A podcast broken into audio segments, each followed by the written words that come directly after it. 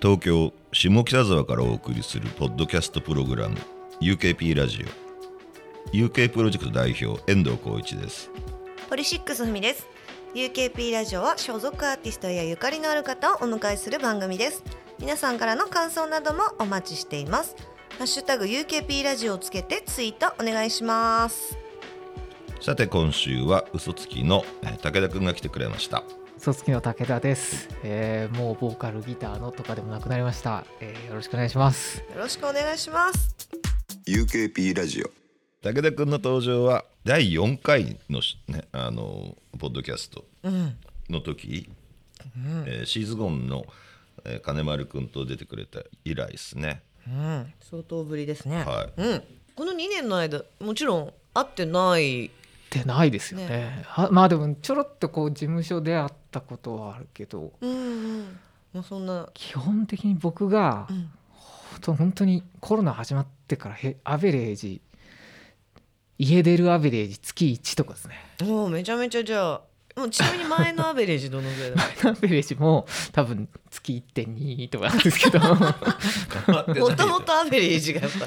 でも月1の事実にコロナで初めて知りましたでも。そのえ月にえ月 1? ほぼそれぐらいじゃないですえかどどどうすんの？月に一あの遍こう、ーベーベーコンとかハムとかさ保存に適してる食料が家にいっぱい1か月分買うとかって違うんですよ。もうもう全てアマゾンで取り寄せる技術を学んでしまったんですよ。アマゾンフレッシュ的必要なものはそうなんです。うん。あとウーバーイーツね。最強なんでそっか食事も。うんうんいコンビニとかも持ってきてくれるもんねウーバーね。そうなんですよね。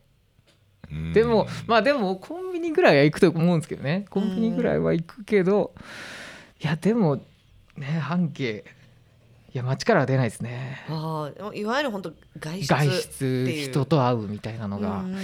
やそもそもねオンラインってものを学んでしまったから なんて便利なんだ。そっか。そうなんですよ。ますます出なくなったんだ。ますますそうですね。でい1.2じゃないか。0.2分はそうですね。うん。だからなのかもあるけど、うん。でもやっぱ打ち上げとか、うん。その人のこのなんていうの友達のライブ見に行ったりとかしたらこう、あの打ち上げ誘ってくれたら出たりとかうん。してたけど、もうそれもなくなるとなるとうんもうこうなりました。いよいよっていう。いよいよそうなんですよ。そうだよね。打ち上げとかねないしね。そうなんですよね、うんそう自分のライブでもないし、うん。ないよね。うん。えでもたまたまに歩いた方がいいと思う。いやマジで今日本当に思って。今日じゃあ結構久々の外 そう。いやなんか俺骨盤のとこすごい痛いなと思って とさっき独り言で あの本当に年取ったらやばいぞこれって言ったんですよ、うん。そこで。だから本当に今思ってますそれ。そうね日々。ねどうしよよう。多分多分何かしらの対策はあるんですよねきっとこれは。歩いてないからかな。いやいや 歩くっていうことだけでしょ。やっぱね。なんかね軟骨がすり減ってるはずないのにすり減ってる感覚があったんですよねマジですか。なんかないなや気をつけます、うん。ちょっと一日そうね。1万歩やっぱりいやいやいやお散歩で。無理無理無理無理。15歩ですよ。15歩。15歩だ。15歩家の中でも歩けるじ家の中のえアでももうベレージなんですけど。ね航空音とかやったらいいじゃん。航空音航空音なんか歩いてなんか。を貯めたらうん。あ本コーラ買える。そうもらえる。もらえる？みたいなやつとか。えー、あと何？ドラクエウォークみたいなやるとかさ。そうね。あー。そういう歩かなきゃいけないポケモンとか。ポケモンもそうだよ嫌だ絶対嫌だな。そんな暇ねえんだよな。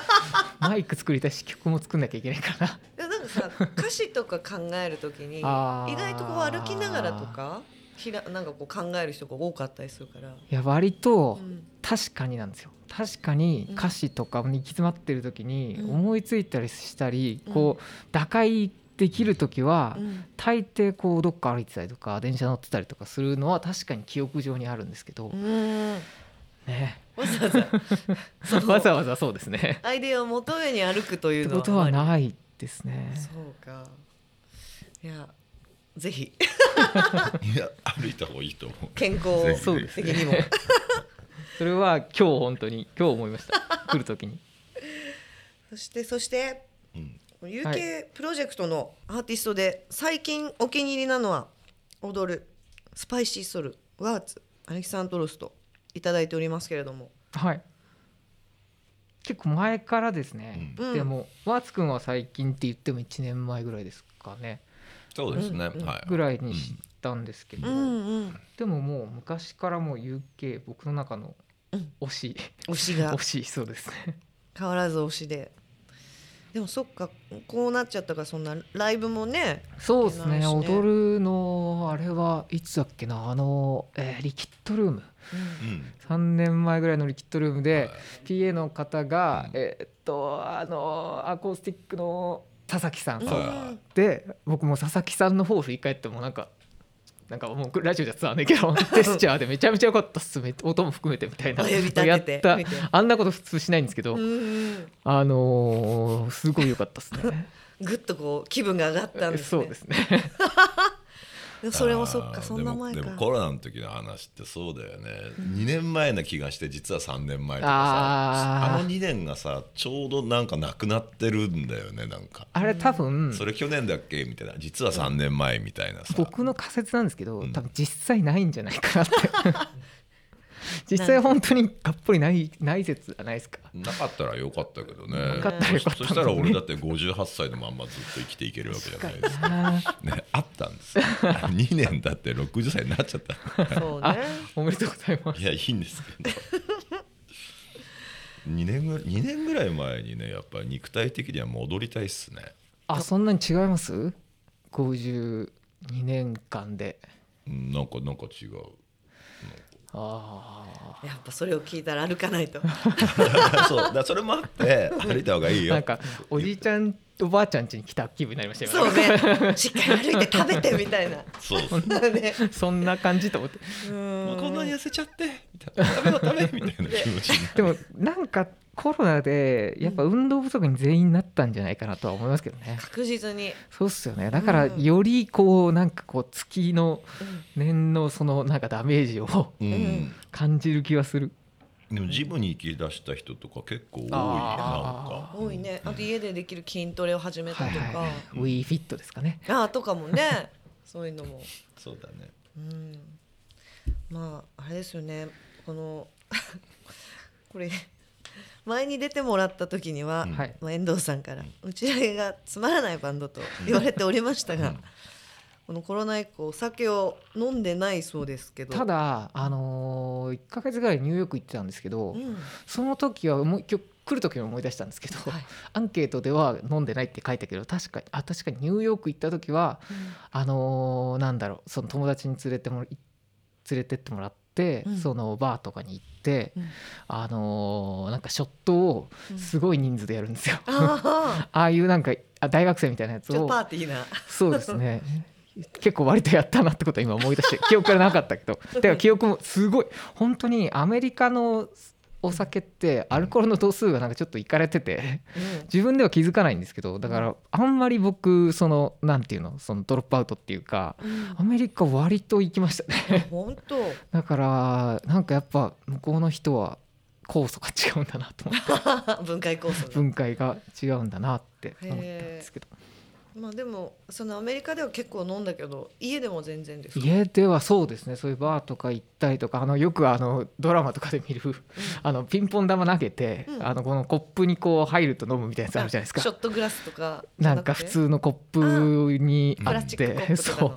ああいうのをなんかホームパーティーみたいな時うん。にしたりとか、うん。そういうのはやったけどそれ以外ではですね。なんかこうしっぽりみたいな感覚は全くなかった。です。晩酌とか。っていう感じは文化的に、まあ、あるとは思うけどあんまないんですかね。みんななんか割とショットが好きでいやわかんないない。バンドマンだったからかもしれないです。周りが。それはあるかもね。全国っていうかワールドワイドでバンドマンあの なんて言うんだろうショットパーティーみたいなのが好き説みたいなのがあるのかもしれない。ちょっとありますね。なんか人によりますけどね。うんアメリカ行った時すごい前だけどビアボンって知ってます？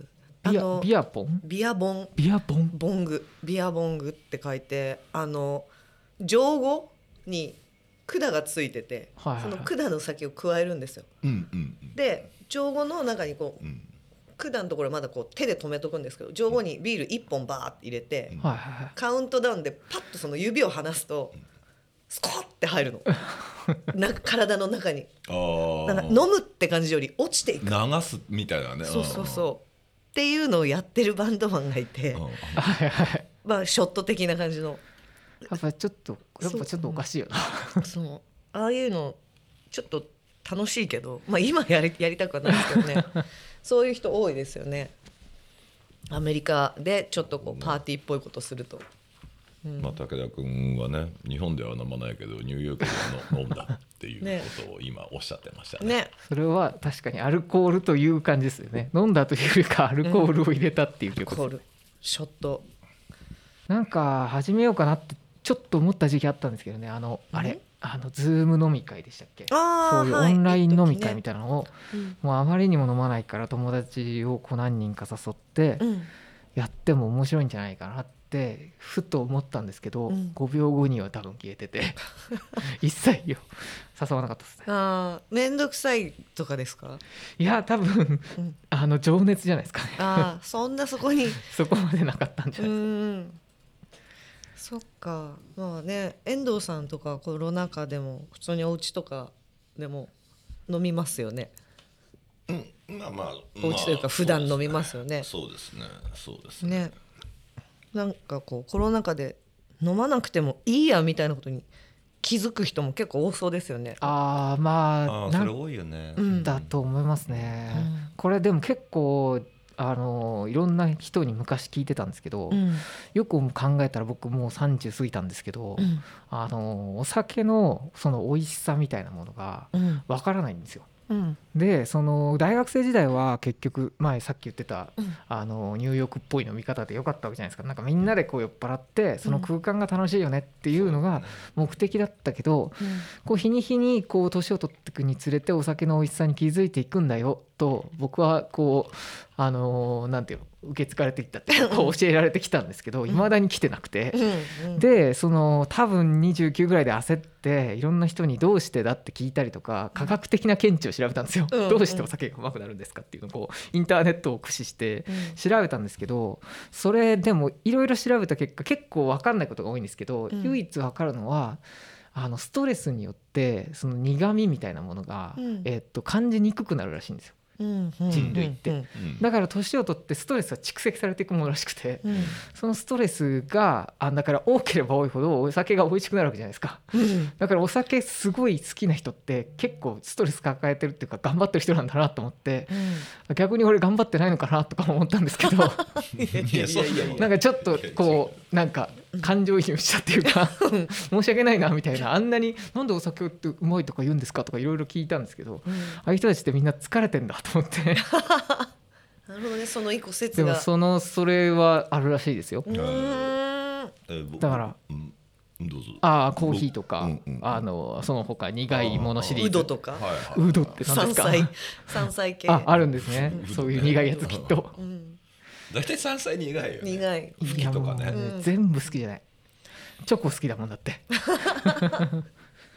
まあ苦いチョコもありますけど。ああ違いますね。僕あの多分、ん。あの本来チョコレートと名乗ってはいけない多分砂糖菓子と呼ばれる方のチョコが好きですね。ああのとなんかあるらしいですよ。カカオのカカオの割合で。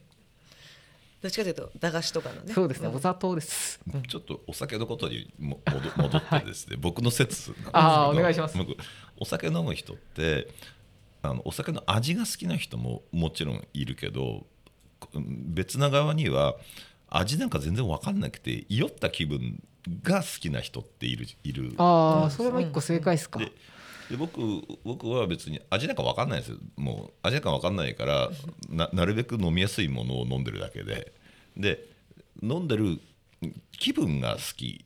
飲んでる状態が好きなだけなんですよね、うんうん。だからそのお酒が好きって言ってる人が味が好きなのか酔ってる状態が好きなのか両方なのかみたいなことってだいぶ分かれるような気がするんですね。あ、うん。遠藤さんは、はい。えっとまだお酒の味わからないっていうことでいいですか？いいですよ。あじゃあ疲れてないみたいですね。その説で言ったらか。あのあのすっごいさ意外ですねでも。あのススーツ着着着た人ばっかりいるウイスキーしかないようなバーに行く時あるじゃないですか。えーないんですけけどはい。もう 一応ウイスキー頼みますけど何がうまいんだこれと思いながらちびちび舐めてるんですよ。えお酒えどうですか？味。いや私もどっちかっていうと雰囲気だったりとかああとご飯と一緒にこれとこれが合うよなっていう感じが好き。はいはいはいはいはいはいはい、うん。つまみというか相性ありきでうん、レジャーかな？割と割とでも俺焦ってたんですけど、うん。焦んなくていいかもしれないって今思い始めました。あの年取ったら分かるっていうのもその説どない説もあるかな。別に割と個人差あったか、うん。そんな気がするな。なんかちょっと今、うん。あの安心しました、うん。なんか僕これでいいのかって結構悩んでた時期あったんで。あと逆もいてさお酒の味が大好きなんだけど酔うのは嫌だっていう人もいるじゃない。あうんうんうんうんうんうんうん。なんかいろんなパターンあるよね。そうっすよね、だからもう20ちょい20ぐらいなのに、うん。もうビールマジうまいわみたいなこと言うやついるじゃうないですか、んうんうんああいう人もいればうんずっと分かんないやつもいるってことってことですよね。その味自体っていうかだからその空気とかそういう雰囲気とかとかね。そううんプラスなんか開放感とかさ、はいはいはい、うん。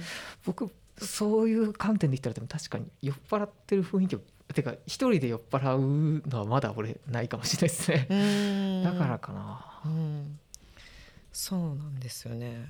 意外と。あ私もそういうのもあって飲みやすいやつに行っちゃってるのかも、でもなんかうん、あお酒の味分かってないとダメみたいなあの空気感あるじゃないですか。ありますねなんかね。なんか今それがちょっとなくなったからなんかちょっと嬉しいです、うん。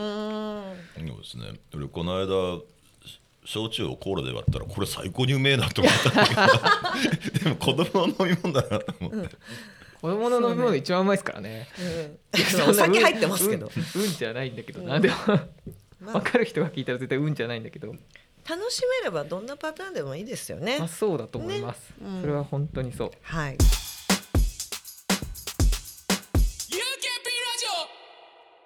えっ、と嘘つきはメンバーはね現在武田君一人ですね,、メンそうですね。メンバーって言う言うんだっけそれって。ま あいやいや言い方ちょっとじゃあ考えてください、いやいやはい、えーで一人嘘つきがもう始まってますね、はい、えー4月1日に、えー恒例のエイプリルフールライブがあって、4月の20日にはデジタルシングル X 分の1をリリースしました。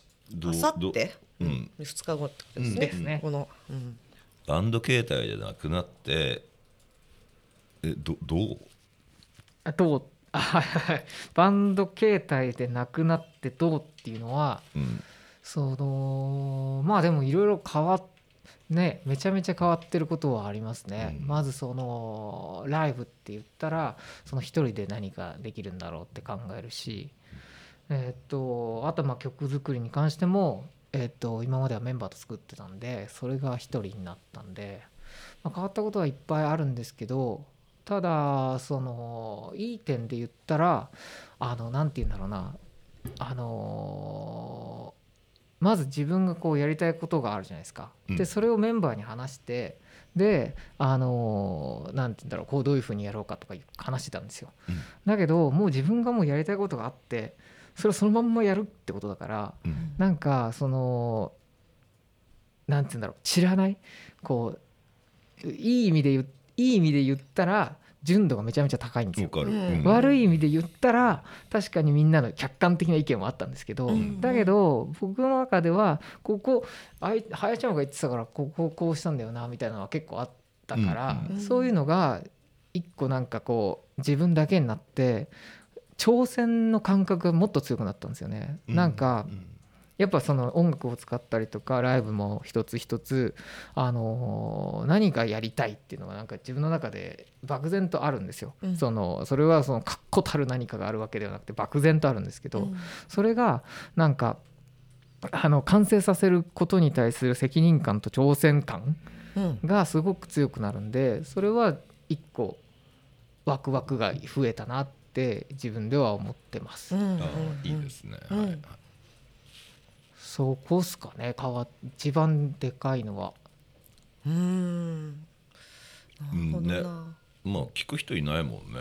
こんなんできたんだけどどうする？みたいなさ。まあそうです。いい近にいないいねって言われ。るとちょっと上が上がる上がったりするわけじゃんかああ自分だけでってことですか、うん、いやメンメンバーメンバーとのあーそうですね。キャッチボールの中でさ。そうですね。まああとメンバーの意見もあるしメンバーが作るものもあるし、うん。そういうものがこう合わさってバンドでまあそれが面白さだと思うんですけど、うん。まあだけどその一人での面白さもあるよなでだからめちゃめちゃ試行錯誤しますね。うん。こうであ俺がこうやりたいのはこれなのに。でもできない時っていっぱいあるんですよ、うん。それはもう当たり前なんですけど、うん。だからそれを実現する中でうん。でもやっぱこうしたらこうなるんだみたいなあのなんて言うんだろう。こうトライアンドエラーがやっぱもっと増えましたね。うん。だけどその当たり前だかもしれないけどバンドやってた時よりも今の方がその漠然とした自分のイメージにははるかに近くて、うんうん。その達成度が達成してるなっていううん。なんかてか今回のあの X 分の1もそうなんですけど、うん。あの割とできたなと思っててそこはなんかやりがいってなってます。うん。ああそうだねなんか。まあそまあ純度が高まるってさっき言ってたけど、まあそんな気はしましたよ。うんうん。あの一人になってその嘘つきっていう名乗らないっていうパターンもあるわけじゃないですかなんか。うーんそうですね。「武田です」みたいな。いやで武田とは言わなくていいんだけど、まあ、武田でもいいですよね。でも武田君は嘘つきっていう、うん、携帯は変わっても嘘つきを続けていくことを選択したわけじゃないですか。うん。それってどどんなどんな意味合いというか心境なのかしらうーんとまず第一に僕嘘つき好きなんですよ。まずそこが一個あってうん。あとなんだろうなこれはもう僕の意地なんですけど、うん。そのなんか約束って言ったらそこまででもない。約束ほどじゃないんですけど僕はもうポロって口で言ったなんか例えば何でもいいんですけどどこある時は笠間ブリッツでやるんですよって誰かに言ったりとかもう笠間ブリッツないんですけど、うん。だけどその関係なくてなんかポロポロ言ってた自分の野望みたいな夢みたいなのがまだできてないってことがうん。なんか結局それはこう嘘つきって言ってだけど嘘つきって一番やっちゃいけないことは何だと思うみんなってメンバーに言ってたことがあってそれ嘘つくことなんだよってちょっとかっこつけて言ってたんですよ。うんうん。何言ってるか分かんないね今わかります？嘘つきが名前とね。嘘つきが嘘ついちゃダメなんですよ。それ言っちゃダセえからなかっこ悪いんだよって。だから俺たちは本当にライブやるときは本物見せなきゃダメなんだよってすんごい若い頃ですよ。もういっちゃん多分始めた頃、うん。言ってたことを思い出してでなんかまだそのなんかわかんないけどこんなに俺なよなよしてるんですけどなんかなんかしないけどここだけ男気がなんか出ちゃってそのなんだろうなそう自分が決めてた目標もそうだしさっき言ってた野望もそうだし夢もそうだし全然できてねえじゃんってことに気づいてうん。なんかそれをあのまああとお客さんに言ってたことですね。うん。をあのちゃんとやらなきゃ嫌だってなっちゃったんですよ。うん 嫌だって。うんだからだからがでかいかもしれないですね。うん。まだ達成してない約束がいっぱいあったっていうことなのかな、まああと最初に言ったけど嘘つき好きだしっていう。であと僕が好きな嘘つきってじゃあなんだろうって思った時にその嘘つきの曲をただ家でこう流したりとか歌ったりするのは別にできることじゃないですか。それじゃないんだよねって思って僕にとっての嘘つきってやっぱ歌ってた嘘つきだからうん。それが歌わなくなったらなくなっちゃうからうんそれもあります。なんか嘘つき好きだよな俺っていう。うん。わかります？これ言ってること。うん、分かる分かる。わ わわわわかるけどなんか、うんうんうんうん、ちょちょっと俺は俺のことが好きなんだっていうことを聞かされてる時ちょ ちょっと照れながら聞いてたんだけど。なんかでも僕の中で嘘だからちょっと違うのかな。今は今は確かに嘘つきってもう嘘つき俺一人だけど、うん。なんかまあだからそうなんだよね。ああ違うものなんだね。なんかじ自分のことじゃないんだよね。あのー別の場所にバンドの嘘つきってあるんだよね。そうですね、嘘つきの武田ですってずっと言ってたから、確かに何回も確かにそうですね。でも今俺がやりたいと思った嘘つきは別の場所にあった嘘つきの方ですね。うん。なるほまあ確かに。うんうんなんかちょっとおこがましいんですけど。どいやいいんですよ。いいですよ。おこがましくて。あの一人一人になった嘘つきでこれからやってやっていきたいことっていくつかアイディアあるんですか？うんまあまさにあの曲作りに関してもあるしライブに関してもなんかいっぱいありますね。あのいっぱいあります具体的に話が終わっちゃうんで。具体的に言うとなんかちょっと、あのあれなんですけどなんかあの特別感っていうか俺内緒にしたいタイプだけどでもまあ言え言ってもいい、でもまず曲作りは、まあずっと言ってるんですけどもうライバルがいるんですよ。僕もあのテイラー・スウィフトだとか、うん。エダシエド・シーランだとか、うん。僕の中でライバルなんですよ。うん。もうやっぱりその音数とか編曲とかも含めてそのまあ歌い方もあるし音作りもそうだし全部そうなんですけどそのえー僕はずっとそう邦楽で育ってきたんですけど、それでは聞いたことないぐらいその立体感があってめちゃめちゃバカみたいにあの音像がでかかったんです。僕の感覚ですけどね。うん。でそれに負けたくないっていうのがあってうん。それにあのたたそれと戦うっていうかそれに負けないぐらいの音源を一人一人林山は林山で目標があったんで,、うん。で藤井は藤井で目標があったからだから一人になったからこそあのなんだろうもう一度なん挑戦できるよねってうんうん。思ってて、まずそこが一点とうん。ライブに関してもうん。なんか俺はもうバンドマンでボーカルなんだっていう先入観が自分の中になぜかあったみたいで、うん。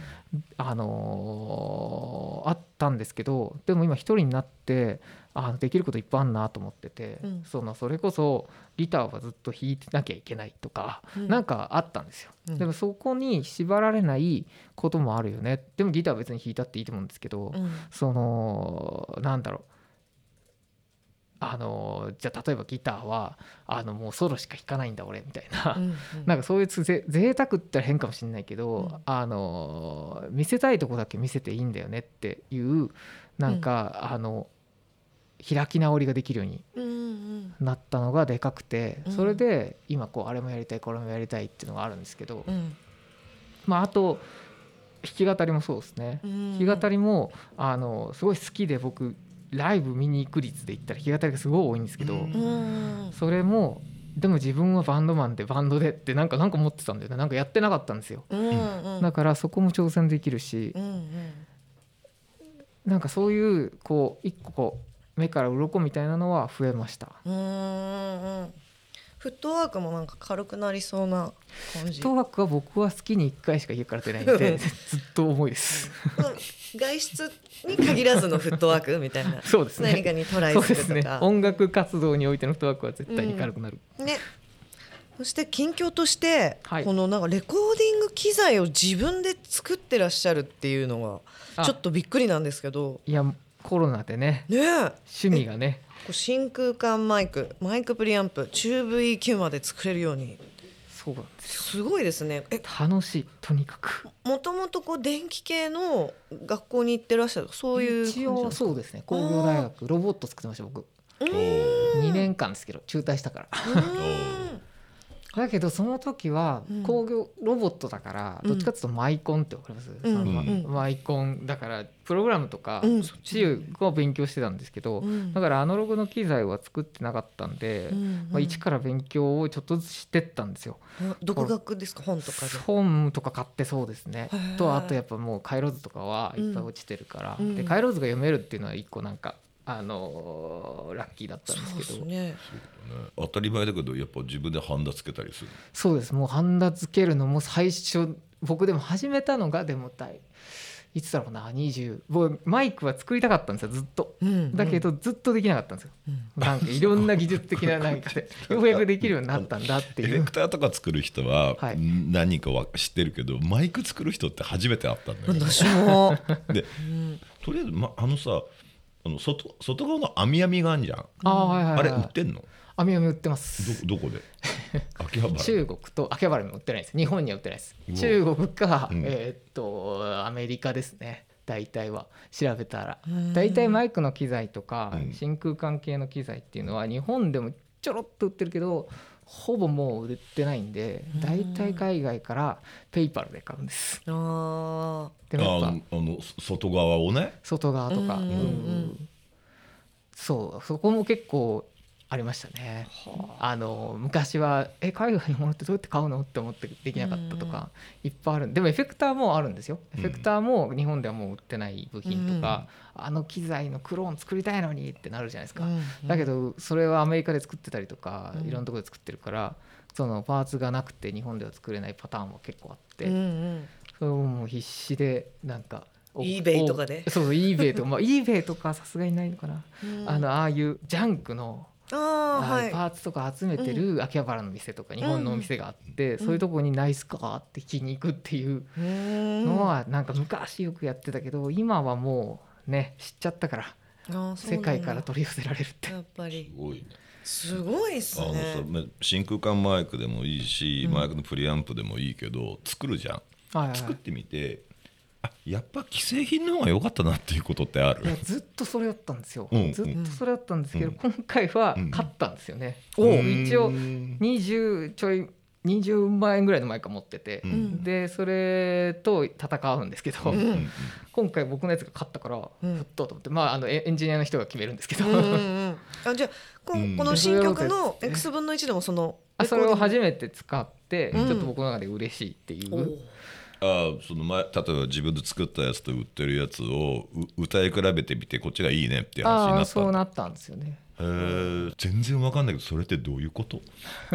まあでも曲によりけりみたいなところがあって、そういうのって。だからああまあ、あと人の声だから、うん。その安いマイクとか、うん。その辺のなんて言うんだろうあのやつでも、まああのその曲にとこの人だったうん。ら合うよね、みたいな現象は起きるんですよ、うん。うん。だから何とも言えないんですけど、うん。だけど今回の X 分の1に関しては、うん。そのニュアンスがすごくこれが合うねってなってやろうってなったから、あのー決まったっていうか、うん。そう。なんか僕の中ではだからなんつうんだろう。あのそこまでその喜びはその時は表さなかったんですけど、まあ、なんかやっぱしめしめてずっと思い続けたんですよね。いやでも嬉しいよね。まあ嬉しいよ。うやくかみたいな。でもうんあのやっぱ既製品っていうか本当に高いマイクって本当にピンキリなんでいっぱいあるから、そういうのはやっぱねすごいですよね。うん。すごい。すごい。その人の音にその例でしか出せない音を出してるんですけどね、うんでもやっぱちょっとずつそういうのをこうどうやったら似るんだろうなとだね、エンジニアっていうさその客観的な第三者がこっちいいねっていうのっていいよね。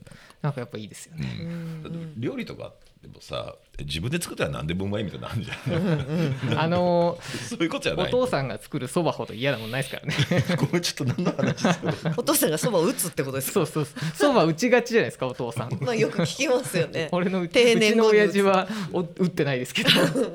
なんか地獄を感じる。マジで？毎毎週日曜日にはそばが出てくるみたいなあれに似てる。それってそれはそばがあんまり好きじゃないっていうことでしょきっと。いや多分うまくないと思うんですよね。そっちか。そばは絶対プロでしょう。でもマイクもプロなんですけどね。でも、うん。やっぱそうそう。だから嬉しい。だから嬉しい。でもやっぱこっちとらでもやっぱ音楽のプロだっていうやっぱあれもあるから。だから第だから第三者が褒めたっていうことはやっぱ美味しいんだなあ美味しいんだいやいいんだなっていうことじゃない。ね、そう思いたい、でもまあ次の曲は多分ダメなのかもしれないけどまた新しいマイクを作ってるから。うん。うん。それってさなんていうの？た例えば、うん、け結構どんぐらいの時間っていうか日数とかでで作作ったりするもんなの？だそのただそのマイクったらマイクは。でこれだから あれなんだよな。そのもうだから1回作ったマイクを作るのは、うん。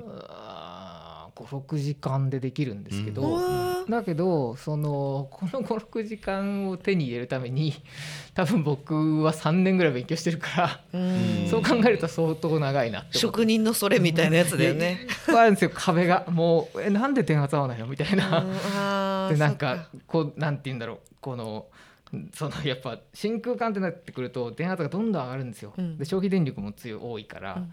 だからそのパーツが耐えれなかったりするんですよね、で自分の中のその回路図は見てるけどそのなんか例えばこう目標があるんです。こうでこの感じでこれでやりたいうん。でそのためにはこういうふうに直流電流作りましょうとか、うん。なんかそれにパーツが耐えなくて、うん。あの爆発したかするんですよねやっぱり。何回爆発したかと思ってて俺。怖いな。怖いね。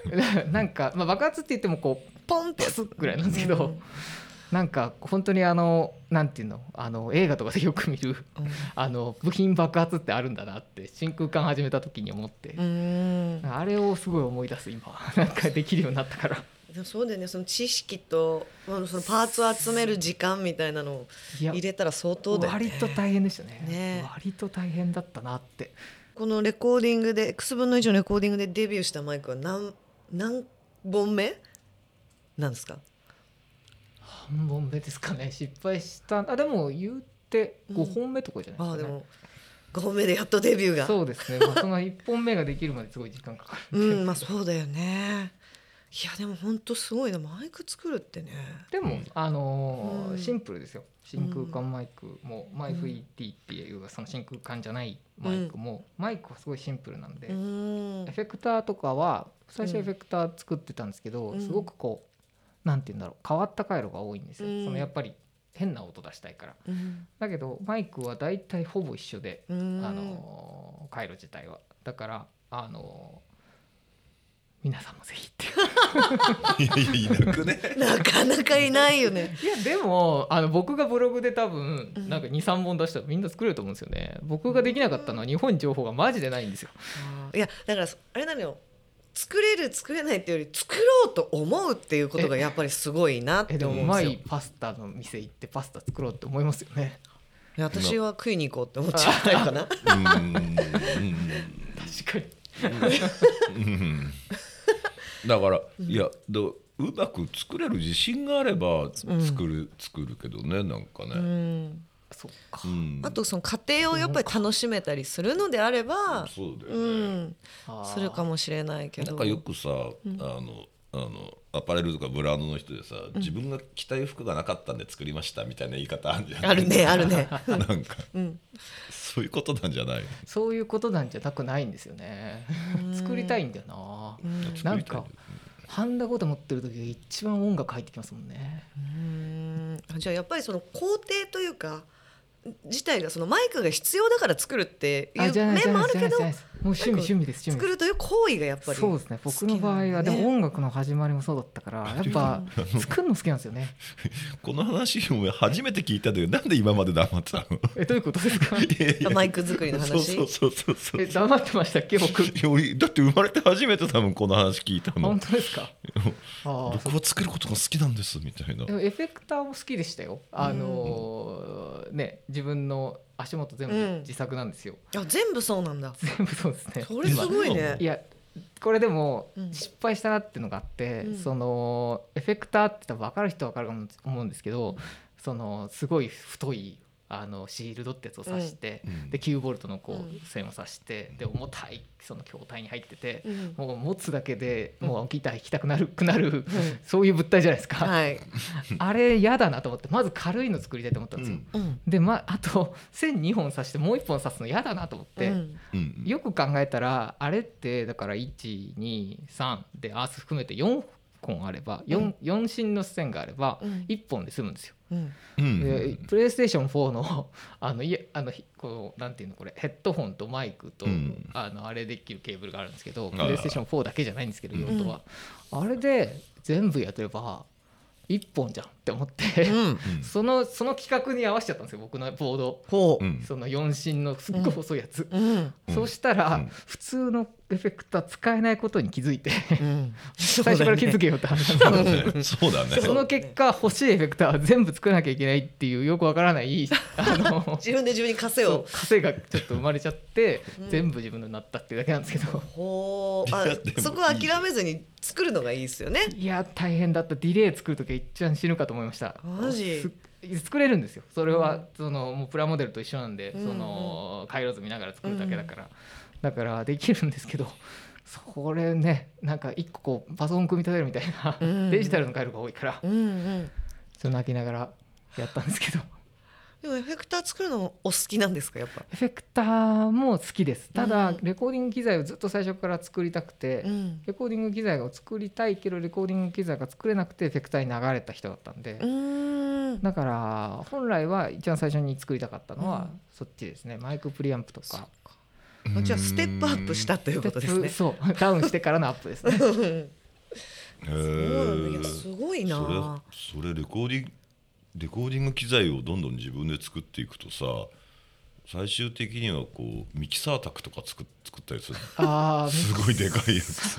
全くまあその人生をかければいけますよね。ねスタジオを作り卓も作りっていうね。もうこれもうあれだからな労働芸だからなミキサー卓ミキサー卓は技術的に作れるんですよ EQ とまあコンプちょっと難しいけど、うんうん。EQ とプリアンプじゃないですか。そうかそうか。32ちゃんあったとしてもいい1ちゃん作れ一ちゃん作ればそれと同じ同じやり方で2ちゃんそうそう。それを32回繰り返すだけだから。やっていけるのか。そう内職っすよね。まあそうだね。そうなる。買った方が早いかもね、ん。高いけど。てかいらないなミキサー。まあ、今時はいらないかもねそう。まあ僕の場合そうですね。一人になったから。うん。いやすごい。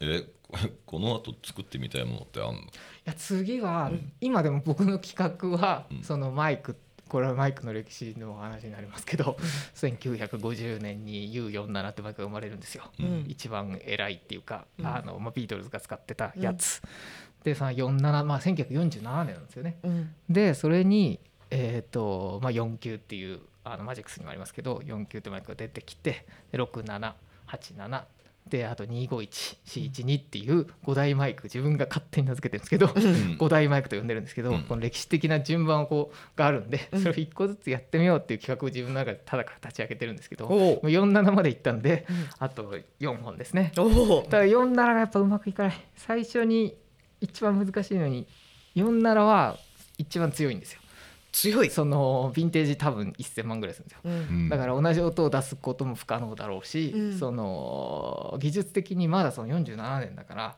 そのいろんな問題を抱えてるんですよ。その、うん。あの頃のの一番いいやつだけど今のに比べたらやっぱりその、うん。なんてノイズのレベルとか、うん。うんそういうのににすごい職人技が詰まっててうん。だからこの回路であんなに綺麗に音を出すこと自体が難しいんですよ。わかります？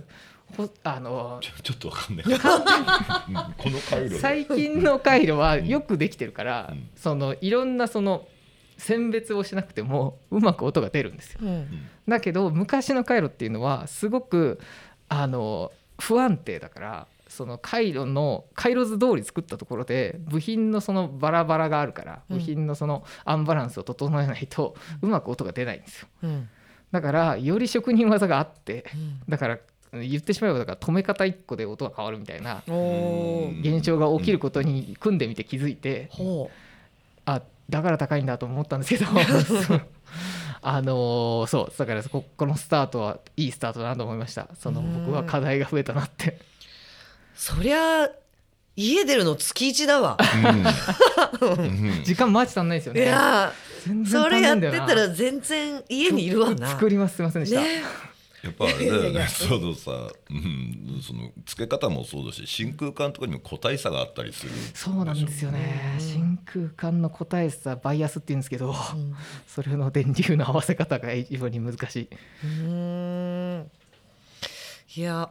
なんかあああんまり自分でやりたいとは思わないけどこういうことに燃えてる人がいるっていうのはいいね。とても良いよね、はい。うん、い。えやでもやると面白いですよ。どうですか。ね私やんなそうだな。私すごい雑趣味に悩んだら。雑なんですよね。そう。だからあのまあいいかってなっちゃいそうで。そういう繊細な作業しなそう私、ああの計量カップとかいらなくて料理作るタイプでしょ、あそんなことないですね。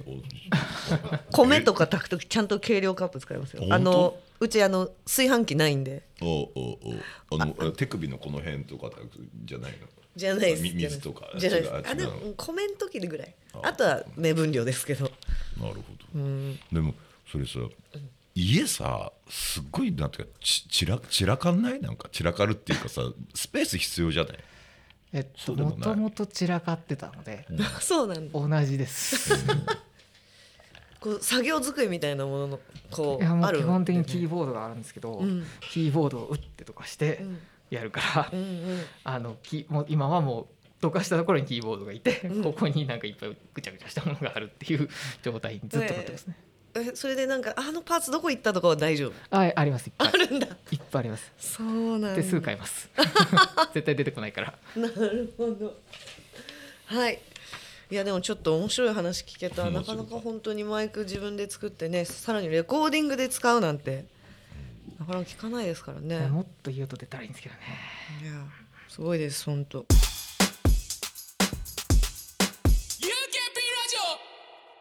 さてさて、えー、嘘つきは2014年にリリースしてから8年経ってますね。8年の間にさまざまな動きがありましたね、まあまあ今いろんなことあってで2年後10周年だけど10周年ってなんかイメージしてるものあります？えーもうここに書いてあって、あの初めて知ったって感じですね今僕は。うわ10周年なんだって思い思ったんですよ。これあのもらった時に、うん。で紙を。はいはい。想像した時に、うん。今僕勝手に Zepp Zepp でやるって言ったんですよ。あのメンバーとやった最後のライブの時に。残るよ、うん、絶それは聞いてました。はい。 Zepp でやるをやるって言うを今年の目標にしたんですよ、うんうん。 Zepp でやるんじゃなくて Zepp でややるるって言う。っていううわ目標なん。ででまあやるって言ったよね。決まってもいないし。言ったよね、だから今年 Zepp でやるって言うわけじゃないですか、うん。で1年後だと9周年ですよね Zepp は、うんうん。だからまあ10周年は Zepp 終わってんですよね。そうだよ。だから Zepp の次 Zepp の次じゃんってなってて。そうそう。ゼップの次って皆さん何やるんですか？プロ次どこ行くんだろうね。でもゼップの次だからな。10周年。ゼップの次、でも新規場コーストもないもんな、うん。まあまあいっぱいいっぱいありますけどね。ゼップより別に。新規場コーストの方がちっちゃいんですよね。新規模こその大あきかっ知らなたし知らな。いやいやいやいやでもライブの規模の話だけじゃなくて別なんになんかなんかあるじゃないですか。自分で目標は立てたいな立てたいなって思ってましただから今日言われたやつそれって言おうと思ったんですけどなんか出てこないんで。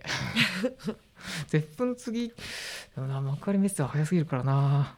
じゃあえどうしよう。じゃあかんもう考えときますとしか言いようがないですね。そしいいんじゃないですか。ね。宿題で。いいですか？はい。宿題で。でも。あとあと1年ぐらい経つとまた また来てもらえるんで。はい。大丈夫。絶対言ったんで。でも10周年ですね、うん。でも考えときます。楽しみだな「